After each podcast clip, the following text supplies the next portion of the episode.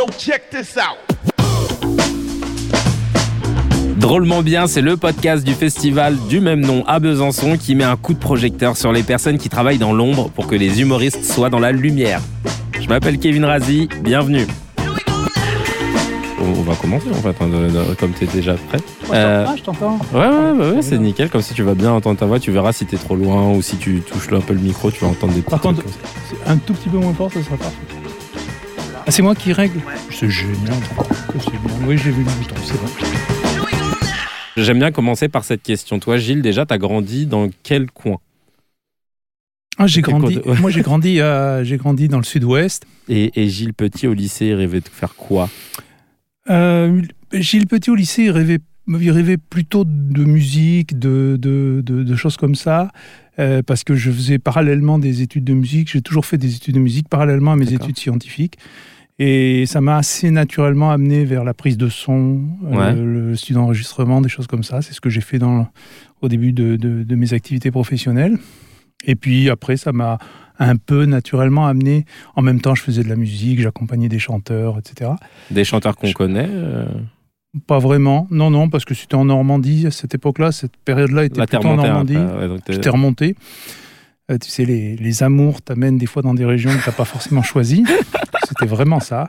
D'accord. D'ailleurs, dès que l'amour s'est un peu défait là-haut, je suis redescendu à Toulouse. D'accord. Voilà. Donc, euh, mais on, on voyage comme ça amoureusement et c'est c'est super. On découvre des régions du coup. Et comment tu découvres le milieu du spectacle, toi Moi, je découvre le milieu du spectacle. D'abord, j'en pratique par la musique. Ouais. Donc, euh, je, je fais des groupes, de, je, je joue dans des groupes de jazz, des, des- j'arrange des, des, des chansons pour des chanteurs. Non, le plus connu que j'ai eu dans mon studio d'enregistrement, c'est Michael Jones, qui venait enregistrer une chanson de Goldman euh, en anglais pour la version anglaise. Et donc, il avait la bande, toute la bande son était faite, mais il venait pour faire la voix. Et comme il est de Normandie, de Caen, euh, il a cherché le studio d'enregistrement professionnel le plus proche.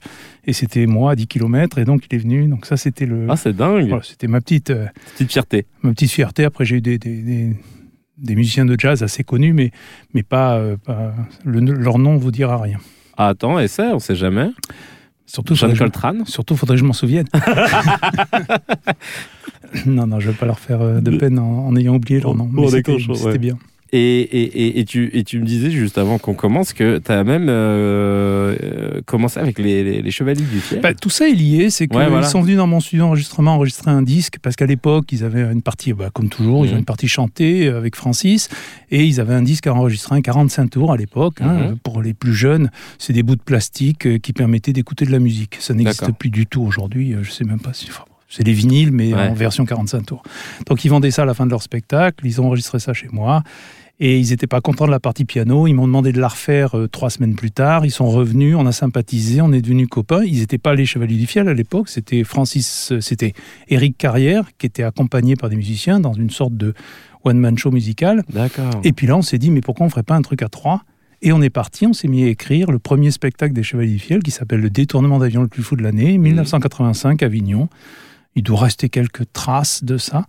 et on l'a joué pendant trois ans à Avignon. On, a fait, on faisait 200 dates par an en tournée. Enfin, Ah ouais. c'était- juste. euh, c'était juste un très gros succès. Ça a commencé par Toulouse, le sud-ouest. On s'est étendu comme ça. euh, on est allé jusqu'à Lyon, puis Marseille. Enfin, on, puis après, on est monté tranquillement vers le nord. On a même joué à Paris en 87, euh, dans un, un théâtre qui n'existe plus, qui appartenait à Coluche, à la bande du Splendide à l'époque, qui s'appelait le Tintamarre, qui était C'était euh, vraiment, Ah, euh, Tu connais Orphée? à, côté du, à côté de Châtelet.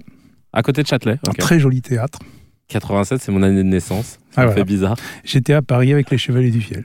Waouh Et comment tu t'es retrouvé ensuite à, à quitter la scène pour te mettre un peu euh, Disons que comme dans, comme dans certains groupes, il y a une usure qui peut arriver. Moi, j'étais un peu fatigué de- des petites tensions qui pouvaient exister. Peu importe. C'est en tout cas euh, l'opportunité s'est présentée en 90. Euh, moi, j'avais envie d'arrêter. Jimmy Levy euh, a, produit pendant quelques temps, deux ans, pas, très longtemps, les, Che- les Chevaliers du Fiel. Moi, je voulais, je voulais en sortir. Il m'a proposé de prendre la tournée des Vampes, de m'occuper des Vampes, et ça m'intéressait bien de faire de la direction de production, de la direction de tournée. Et suite à ça, ça, ça a duré quatre mois. Et ça s'est bien passé, très bien passé. Et il m'a proposé de prendre l'administration du Palais des Glaces. Et, euh, et, c'est, et là, donc, tu as pu avoir euh, Courte Manche, c'est ça aussi, qui est passé ah, Ça, c'était des années fantastiques parce que Ah c'est ouais. la naissance de tout un. Enfin, moi, j'ai vu, j'ai vu naître, euh, naître dans le sens où ils ont vraiment grandi à ce moment-là, toute une génération d'artistes euh, qui est cette, cette génération. Euh, Gad, c'était encore un peu après, mais vraiment euh, Jean-Marie Bigard, Laurent Baffy, euh, euh, Palmade Palmade, Pascal euh, Chevalier Las Palais, euh, Élie et Dieudonné, enfin tous ces gens-là sont tous, ouais, bah, ils sont tous passés par le Palais des Glaces. en tous passés par le Palais des Glaces et tout ça. Évidemment, les Vampes, Ouais. qui ont connu un succès mais phénoménal. On ne se rend pas compte aujourd'hui, mais c'était. C'était vraiment. ouais, le- Oui, et puis accompagner les Vampes en tournée, c'était exceptionnel parce que à l'époque, il n'y avait pas les réseaux sociaux, donc Mhm. on était capable de, de préserver les personnages. Et par exemple, on ne faisait aucune interview, ni télé, mais même ni radio, autrement qu'en costume. Ce qui fait Ah que oui. toute la mythologie sur le fait que c'était des hommes et pas des femmes ou des choses Ouais. comme ça, on a continué à l'entretenir. Alors que, évidemment, euh, c'est deux femmes qui jouaient ce rôle-là, deux comédiennes formidables. Mhm. Et, euh, et c'était très marrant parce qu'on était incognito partout. Et vous avez tenu ça pendant combien de temps? Ça a été dévoilé à la toute fin de leur carrière. Euh, je crois que c'est Paris Match, euh, enfin en accord avec Paris Match. Ça a été dévoilé euh, sur la fin de leur carrière. Parce que ça y est, elles font plus rien du tout. Si individuellement, Ah, individuellement. en tout cas, une des deux fait encore travailler encore un peu. D'accord. Mm. Et, et de là, ensuite, tu as été débauché par Juste pour Rire, c'est ça? Ça, c'est tout à fait ça. C'est euh, François Roson et plus que Gilbert. D'ailleurs, c'est le premier, Ouais. c'est François Roson qui est venu me chercher. C'est Courte Manche qui a fait un peu le lien parce que moi, je suis allé les voir parce que je voulais négocier. Il est québécois, euh, lui, c'est ça? Il est québécois, c'était Jimmy Levy qui faisait la production en France.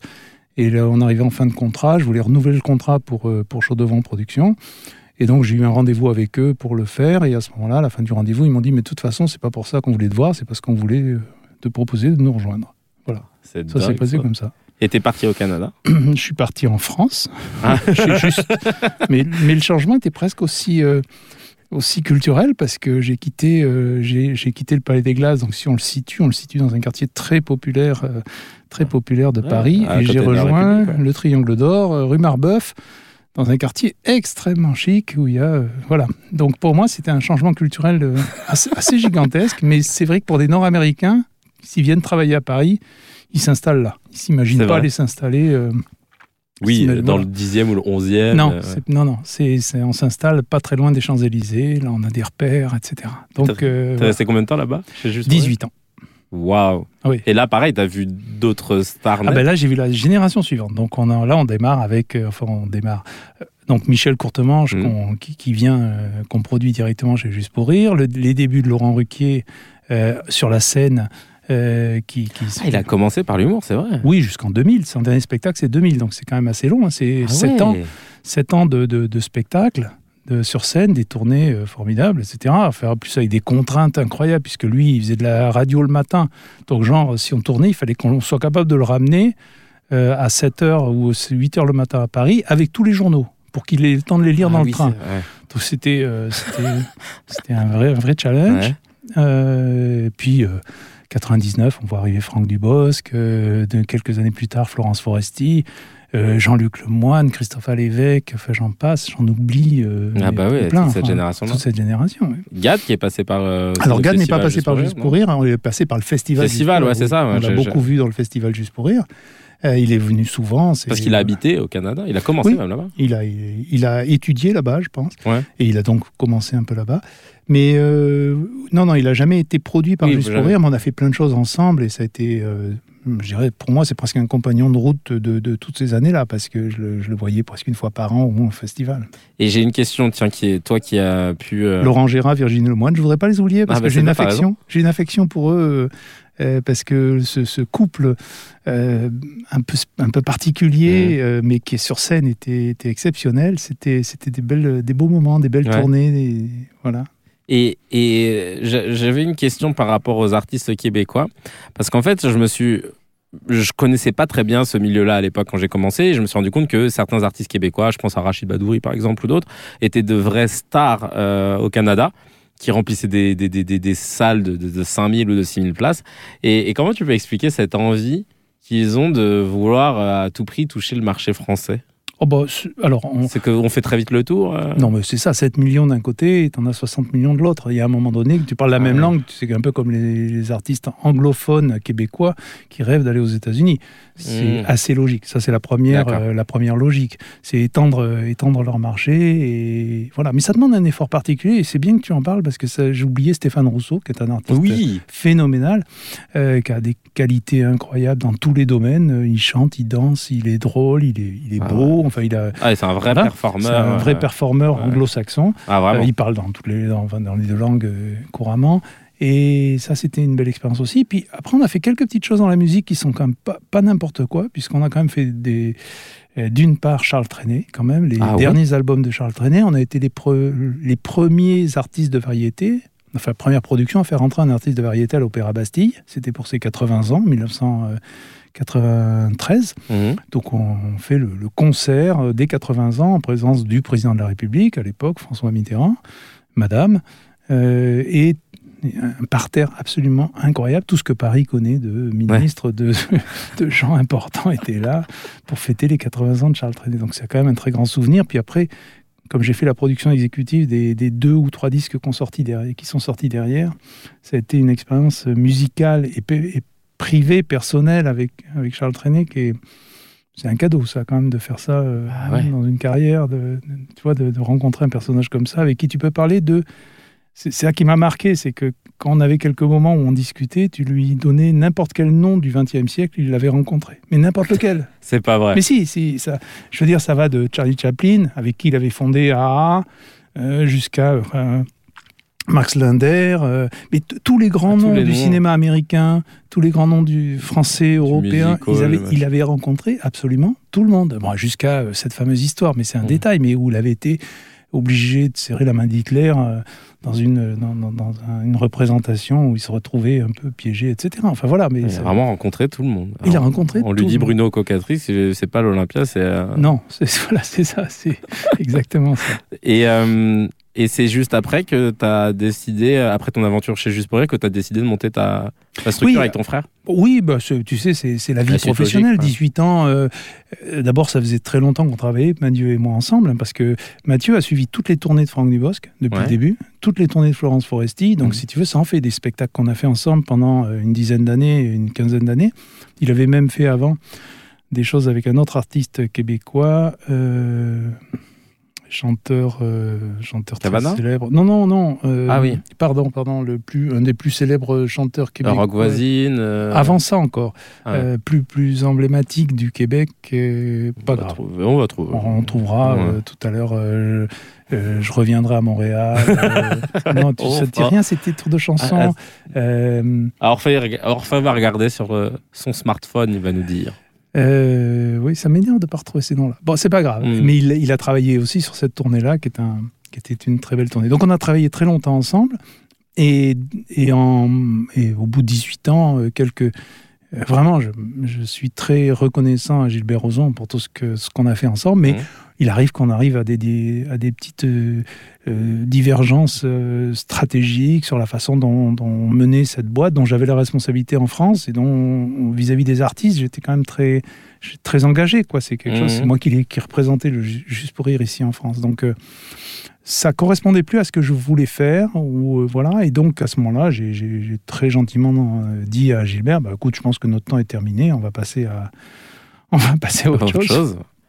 Et je vais, ça a pris un an d'ailleurs, hein, entre le moment où je lui ai dit que j'allais partir et le moment où on, on a Ouais. finalisé ça, ça, ça a pris un an. Donc ça s'est pas fait du jour au lendemain. Et en 2011, on a créé, euh, le 4 juillet 2011, pour être précis, on a créé euh, euh, Little Bros, donc cette société des deux frères petits, Mhm. et euh, qui depuis euh, 12 ans maintenant va bien et surtout on fait c'est c'est un vrai plaisir après avoir été dans un groupe comme ça un groupe international avec euh, toutes les contraintes d'un groupe euh, international leader dans son domaine etc c'est ce sentiment de liberté qu'on retrouve euh, total où, euh, les seules décisions c'est euh, téléphoner à mon frère si euh, voilà et dire t'es d'accord? Oui t'es d'accord bon on y va Et travailler avec son frère, ça va? Bon, oui, moi, c'est un bonheur. Ouais. c'est un bonheur. Puis en plus, c'est mon plus jeune frère. On est une famille nombreuse. On a sept frères et sœurs. Ah oui, Et c'est le dernier.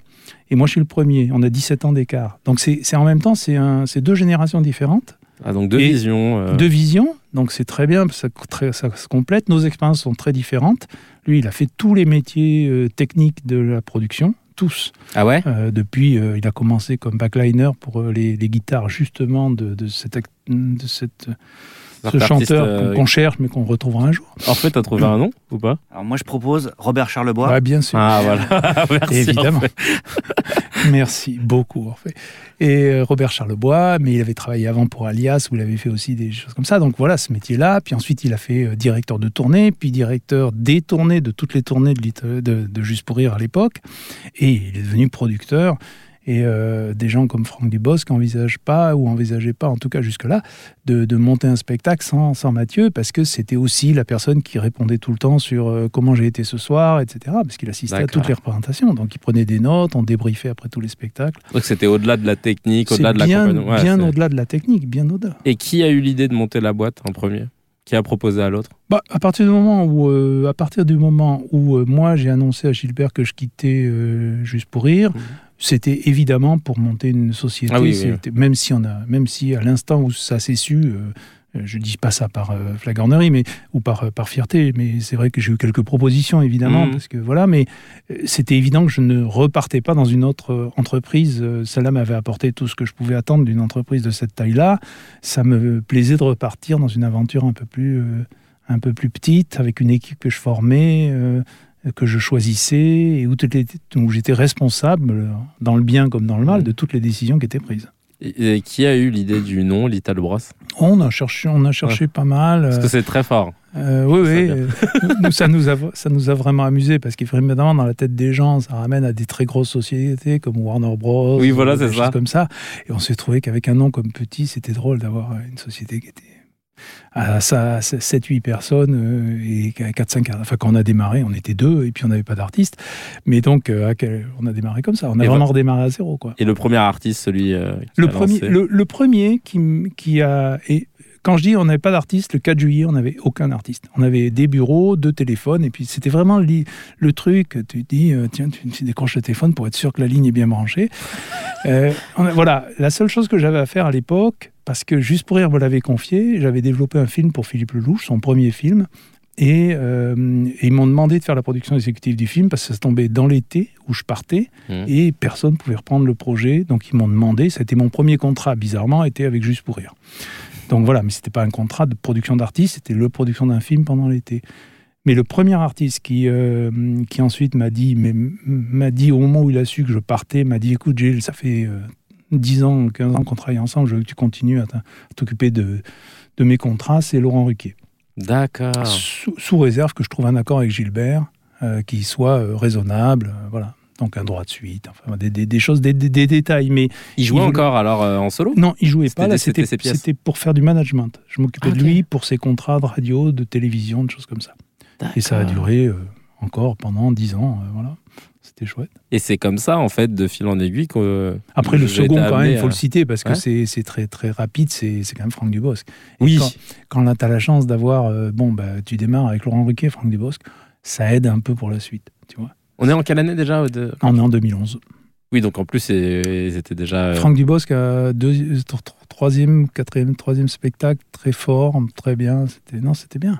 Ensuite Arnaud Ducré qui nous a rejoint, euh, qu'on a découvert. Nous, on a découvert Arnaud Ducré grâce à Fanny Jourdan qui nous a. Ah oui? ouais, elle nous a, elle nous a appelé plusieurs fois en disant mais euh, il y a un artiste là qui est au au- au- dans, dans la petite salle, euh, il, faut, que vous le voyez parce que c'est vraiment bien. Au etc. 10 heures Au À 10 l'époque elle s'occupait du 10 Exactement, au 10 heures. Euh, c'est vachement bien.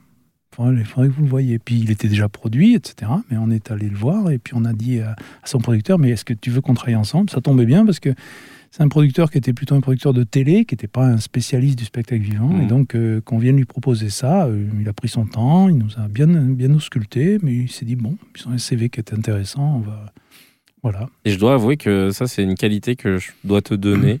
C'est pas de la flagornerie, mais euh, Euh, quand on te propose de venir voir un spectacle, peu importe la salle, la taille de la salle ou la, ou la notoriété de l'artiste, parce que moi je parle de ça, que Mm. je resitue, on s'est quand même rencontré grâce à On ne demande qu'en rire, parce que tu fait. produisais les dates euh, qu'on faisait au Casino de Paris. euh, Exactement. On a fait des séries. Oui. Ouais. euh, et une fois, j'ai tenté le coup. J'envoie un mail pour dire bah, voilà, Gilles, on s'était vu au Casino de Paris.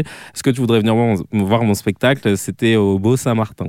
C'est une petite salle de, qui, à l'époque, qui appartient toujours à hum, Dan Bolander. Près de la République. Exactement. Exactement. Et, euh, et puis, bah, il est venu. Hein. Et puis, Gilles est venu voir le spectacle, m'a fait son retour. Et, euh, et j'ai toujours trouvé ça très classe. Non, mais c'est. Enfin, moi, ça me paraît tellement naturel. C'est notre métier d'aller voir des spectacles, d'aller voir des jeunes artistes. Enfin, surtout de pas. pas- voilà. Alors, après, euh, on va être franc. Je dis pas qu'on fatigue pas au bout d'un moment à faire les petites salles, euh, etc. J'y vais sans doute moins qu'avant. Mmh. Euh, J'ai une équipe qui est plus jeune et qui, qui va beaucoup. Et c'est vrai qu'à l'instant où ils me disent euh, Gilles, on a vu un truc, là, ça vaut quand même le coup, je me fiche totalement de la salle. Euh, je, je vais voir, euh, ou de la notoriété de l'artiste. Si on me dit que c'est bien et que ça vaut le coup d'être vu, j'y vais, j'ai une confiance absolue. C'est vrai que j'y vais moins systématiquement. J'y vais maintenant quand euh, un artiste, un, autre producteur, un attaché, une attachée de presse me dit ça, il faut que tu le vois, etc. Et, et comment tu le, tu le vois, toi, le, le, le, le milieu de l'humour sur scène actuellement et, ou, plutôt comment, vers quoi il s'oriente Je te dis ça parce que j'ai remarqué que les, les, les artistes aujourd'hui euh, veulent un peu plus s'émanciper de, de, de la production euh, traditionnelle, du producteur qui est là pour euh, chapeauter. Euh, ça, ça- ça annonce quoi ton avis, on va vers quelle direction? Tu sais, aujourd'hui, parce que grâce au réseau, comme tu l'expliquais au tout début, il n'y avait pas, euh, quand toi, tu as commencé, Aujourd'hui, quelqu'un qui met ses petits extraits sur euh, Instagram, sur euh, Facebook, il peut se faire sa notoriété et remplir sa salle sans euh, avoir à, à dépenser des colonnes Maurice euh, des, des- des- ou attachés de presse, etc. Comment tu le vois, toi, ce milieu? Comment il est Moi, je trouve ça très très bien. Franchement, je, suis, je trouve ça très positif. Pourquoi? Parce que ça, ça, ça replace les choses aux bons endroits. Un, un artiste qui démarre n'a pas besoin d'un producteur derrière lui euh, puissant financièrement, etc. Je pense qu'il y a des moyens aujourd'hui, comme tu l'as dit, d'abord de faire sa promo et, et de par ses propres moyens, de donner du matériel sur les réseaux sociaux, de faire qu'on se fait connaître un petit peu, de remplir, euh, euh, d'a- d'arriver à attirer 30, 40, 50 personnes dans un théâtre, de faire un partage de recettes qui fait que tu retires un peu d'argent. Je dis pas que je dis pas que c'est luxueux, mais tu es dans une économie qui fonctionne, qui est Mhm. petite mais qui fonctionne, qui qui fait que tu, tu, tu vis très bien. Et dans cette période-là, tu es en plein développement. Et tu fais ton propre développement. Là où un producteur peut te faire gagner du temps, mais fondamentalement, il faut surtout pas qu'il t'enlève cette, euh, ce sentiment de nécessité, qu'il faut que tu le fasses. Euh, tu peux, on peut pas le faire à ta place. On ne pourra pas créer tes vidéos, on ne pourra pas savoir ce que tu as vraiment besoin ou envie de dire, on ne pourra pas remplacer cette confrontation quotidienne au- face au public qui fait que tu vas t'améliorer. Par contre, je crois que nous, notre rôle, il est vraiment, dès qu'ils en ont besoin, dès qu'ils en ont envie, de venir les supporter dans le sens où ils n'ont pas. euh, je pense qu'il faut que les artistes comprennent que leur but, c'est pas de devenir chef d'entreprise ou autoproducteur. C'est à un moment donné, c'est dériver leur valeur ajoutée vers quelque chose qui n'est pas, à mon avis, euh, la bonne chose. C'est-à-dire que s'ils se préoccupent de financement euh, parce qu'ils ils veulent louer l'Olympia dans trois ans, mais qu'il faut payer aujourd'hui 30% de l'Olympia, c'est ça la réalité de la Ah, c'est production. comme ça qu'on l'Olympia, on peut le. Ben, la réalité de l'Oly- l'Olympia, c'est que déjà, c'est pris dans les deux années qui viennent, qu'il faut l'anticiper trois ans à l'avance ou deux ans à l'avance, qu'il faut euh, verser des acomptes qui sont quand même considérables. Mais quand je dis l'Olympia, c'est vrai pour le Casino de Paris, pour n'importe quelle Mais salle c'est une scène qui est, sur laquelle on gagne pas vraiment d'argent, l'Olympia. C'est... C'est une scène qui est très chère. Ou quand il faut organiser des tournées, il faut s'y prendre 6 mois, 8 mois, 9 mois, Ouais. 10 mois à l'avance. Bref, c'est une anticipation et c'est des engagements financiers qui sont très lourds. Quel est l'intérêt de l'artiste une fois qu'il a atteint un certain niveau? De continuer à supporter tout ça tout seul, de se mettre une équipe à dos, etc. Alors que, en fait, moi, ce que je lui offre, c'est je lui dis dégage-toi de tout ça.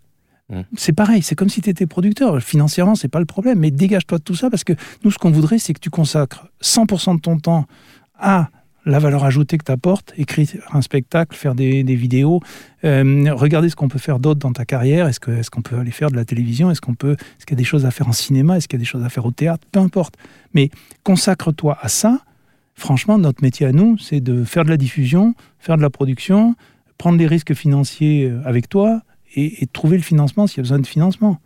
Donc, euh, je, trouve que si on arrive à trouver cet équilibre-là, euh, c'est bien. Donc, moi, ça ne me dérange pas qu'en début de carrière, ils aient un sentiment, une volonté d'autonomie. Puis aussi, c'est un retour de bâton, peut-être, d'un certain nombre de producteurs qui euh, supposaient ou prétendaient qu'ils avaient fait l'artiste. En fait, le producteur fait pas l'artiste, il l'accompagne. L'artiste qui est talentueux, il va toujours, toujours réussir. Toujours. C'est pas le producteur qui l'aura fait réussir. C'est rare d'entendre un producteur dire ça.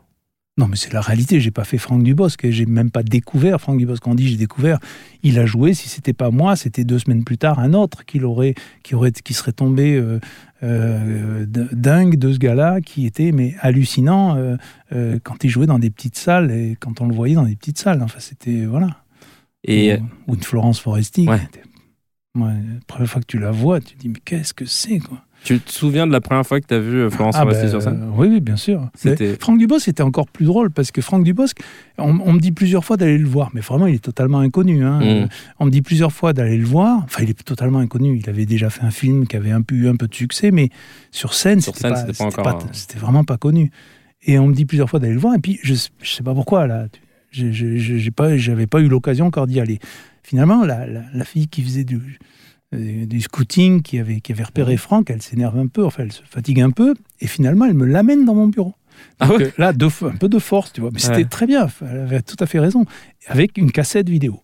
Et on met la cassette dans le truc, et c'est comme ça que j'ai vu la première fois Franck Dubosc. D'accord. Mais euh, deux soirs plus tard, j'étais au réservoir en train de le regarder sur scène, parce que quand tu vois ça, tu dis, tu peux pas passer à côté, quoi. Bah, tu m'étonnes. Ah, c'est marrant ça. Ça, c'était Franck. Euh, Florence, oui, je me souviens très bien, un tout petit, tout petit café-théâtre. Et, et on me dit d'aller la voir. Euh, je vais, j'y vais, et puis là, je prends une claque, quoi. Je prends une claque. Il y a des gens, c'est, tu le vois tout de suite quand. Euh, oui, oui, mais et pourtant, c'est pas arrivé vite après. Hein, ça a pris du temps quand même. C'est, ah On oublie toujours, hein, mais Franck, moi, je me souviens, j'ai passé. on parlait du théâtre de 10 heures on a passé une série de représentations là-bas où après on allait manger des pâtes dans le restaurant italien à côté. Mmh. Euh, je me souviens de sa phrase, je m'en souviendrai toute ma vie. C'est, euh, euh, tu sais Gilles, on va y arriver. on sortait, on avait fait 30 payants, tu vois. C'est des petits soldats, ils vont se battre pour nous, ils vont, ils vont porter la bonne nouvelle, le bouche-oreille va fonctionner, etc. Et on se remonte. Alors un jour, c'est lui qui disait ça. Moi, le lendemain, je disais, écoute, tu as fait une super bonne représentation ils étaient peut-être pas chauds comme on voulait tout, mais, puis là, tu accompagnes l'artiste tous les soirs. Hein, et, parce que et ça a duré combien de temps cette période? Cette période, ça, a duré. Euh, on a dû faire ça trois mois, puis ensuite on a enchaîné au Splendide, ça marchait toujours pas mieux. On s'est fait virer presque du Splendide. Enfin, je veux dire, ils ont, ils ont arrêté, ils ont dit en, décembre, nous on voulait continuer, on sentait que ça. Il y avait un petit frémissement, mais ils nous ont dit non, non, on arrête, on a une pièce à mettre, etc. Puis on a repris à Comartin et au théâtre Comartin, ça a commencé à marcher. C'est beau. C'est marrant parce que j'aime bien finir les, entretiens en demandant c'est quoi l'anecdote, euh, tu vois, le, truc imprévu que tu as eu à gérer en tant que personnalité de l'ombre. Là, déjà, tu nous as sorti pas mal de choses entre Michael Jones. non, mais, le. Tu as le souvenir d'un truc, d'une galère que tu as géré où tu t'es dit. C'est pas une galère, c'est une connerie que j'ai faite. Euh, moi, j'aime la raconter parce que c'est le genre de truc où toi tu te réjouis et en fait c'est presque une catastrophe à l'arrivée. C'est Florence Foresti. Euh, c'était sa première tournée de Zénith et ça marchait, mais beaucoup mieux même que ce qu'on aurait pu espérer. C'est-à-dire qu'on faisait des scores absolument incroyables. Et elle, elle avait dit, elle, était morte de trouille de, jouer devant, dans des salles aussi grandes. C'est Mathieu qui gérait tout ça vachement bien. Il faisait toujours attention à ce qu'on ne dépasse pas des jauges trop importantes et tout. On arrive à Strasbourg. Et Strasbourg, c'est un des plus grands zéniths de France. Et mmh. là, d'habitude, on dépassait jamais les 3500, 4000. Et, et, ça allait comme ça, mais elle ça c'est la config spectacle. Ouais, elle était, elle était, elle était déjà très tendue euh, mmh. quand c'était des salles aussi grandes que ça. Et là, je reçois un texto. Je suis à mon bureau à Paris. Je reçois un texto en début d'après-midi où euh, Mathieu m'écrit "Écoute, on est à plus de 7000." Parfait. Je reçois l'information. Immédiatement, je renvoie un texto à Florence en disant écoute, je suis euh, trop fier de toi. Enfin, tu vois, le texto, j'en mets des tonnes, c'est génial, c'est extra. Là, je reçois un coup de fil de Mathieu qui me dit Mais t'es malade ou quoi? On le lui a caché. Toute l'équipe avait d'ordre de ne absolument rien dire. Tous les organisateurs localement, personne ne devait rien dire à Florence. Sinon, elle était capable de pas monter tellement. On sait qu'à l'époque, à l'époque, hein, aujourd'hui, elle a fait Bercy depuis. donc euh, tout ça, elle l'a dépassé. Mais ce, ce pour ce, ce premier. bienveillant en plus. Oui, mais, évidemment, c'était pas de mauvaise volonté. Mais, oh, j'ai failli faire une catastrophe parce que eh, je sais que ça l'a, ça l'a terrorisé. Quoi. Donc c'est toi qui lui as annoncé qu'il allait avoir plus de 7000 personnes. Oui, alors, et, alors pensait jouer, peut-être, peut-être que Mathieu avait dû lui dire écoute, il y a un peu plus de monde que prévu. On oui, mais sans rentrer. 5000, on lui avait caché 2000 personnes. oui, parce qu'en plus, on se dit que quand elle va monter sur scène, tu n'as pas le temps de faire trop le distingue. Tu te dis qu'il y a beaucoup de monde oui, par rapport à d'habitude, mais tu pas. Tu vois pas forcément parce qu'en fait, ça monte dans les zéniths qui sont très grands comme ça, ça monte dans les hauteurs des trucs des choses que tu vois pas forcément. Tu, tu, le mesures pas forcément. Et, il a fallu ramer pour qu'elle. Euh, non, tu as su gérer ça très bien. Mais, mais moi, j'ai eu, eu quand même des sueurs froides pendant une heure ou deux en me disant Oh mon Dieu, si jamais ça part et qu'il faut la convaincre, il faut que je prenne le train euh, pour aller pleurer pour qu'elle euh, monte sur scène. Parce que ça t'est déjà arrivé de devoir aller rejoindre un artiste parce, parce qu'il avait une crainte ou quoi que ce soit Ça m'est arrivé. Il y, a, eu quelques difficultés. Ah oui Il y a eu quelques fois où il fallait être présent. Ouais, ça, c'est sûr. Ah, donc un producteur. Mais, mais parce que ça peut être des incidents. Euh, on a eu des incidents pendant les Gilets jaunes, on a eu des choses comme ça. Donc là, il fallait être là parce que là, c'était ouais. des, des, des, difficultés particulières. Donc ouais, bah, c'est bien. Ça prouve aussi qu'un un bon producteur, c'est un producteur qui est. Qui est, ah bah, qui est on est là dans les, dans, dans les mauvais moments aussi. Et puis c'est surtout là qu'on sert à quelque chose. quoi. Parce que dans les bons moments, quand, quand on fait 40 palais des sports euh, avec euh, Franck Dubosc, on était les premiers à le faire, personne ne l'avait fait avant. Hein, 40 ah palais des sports sur, sur son, son, son, C'est quoi la jauge? C'est 5000 Oui, enfin nous on était sur une jauge ouais, entre, 4 et, oh, entre 4000 et 4500. Et 40 fois d'affilée, euh, c'est voilà. Là, c'est facile d'être là quand le c'est plein, etc. Enfin, faut, faut accompagner l'artiste aussi, hein, mais c'est facile quand tout d'un coup euh, il y a une difficulté quelque part et qu'il faut quand même euh, que l'artiste ait envie de monter sur scène, il faut, il faut, il faut être présent. Bah en tout cas, merci beaucoup Gilles d'avoir répondu à toutes mes questions. Ben, merci à vous. C'était un, un, plaisir. Merci beaucoup Gilles.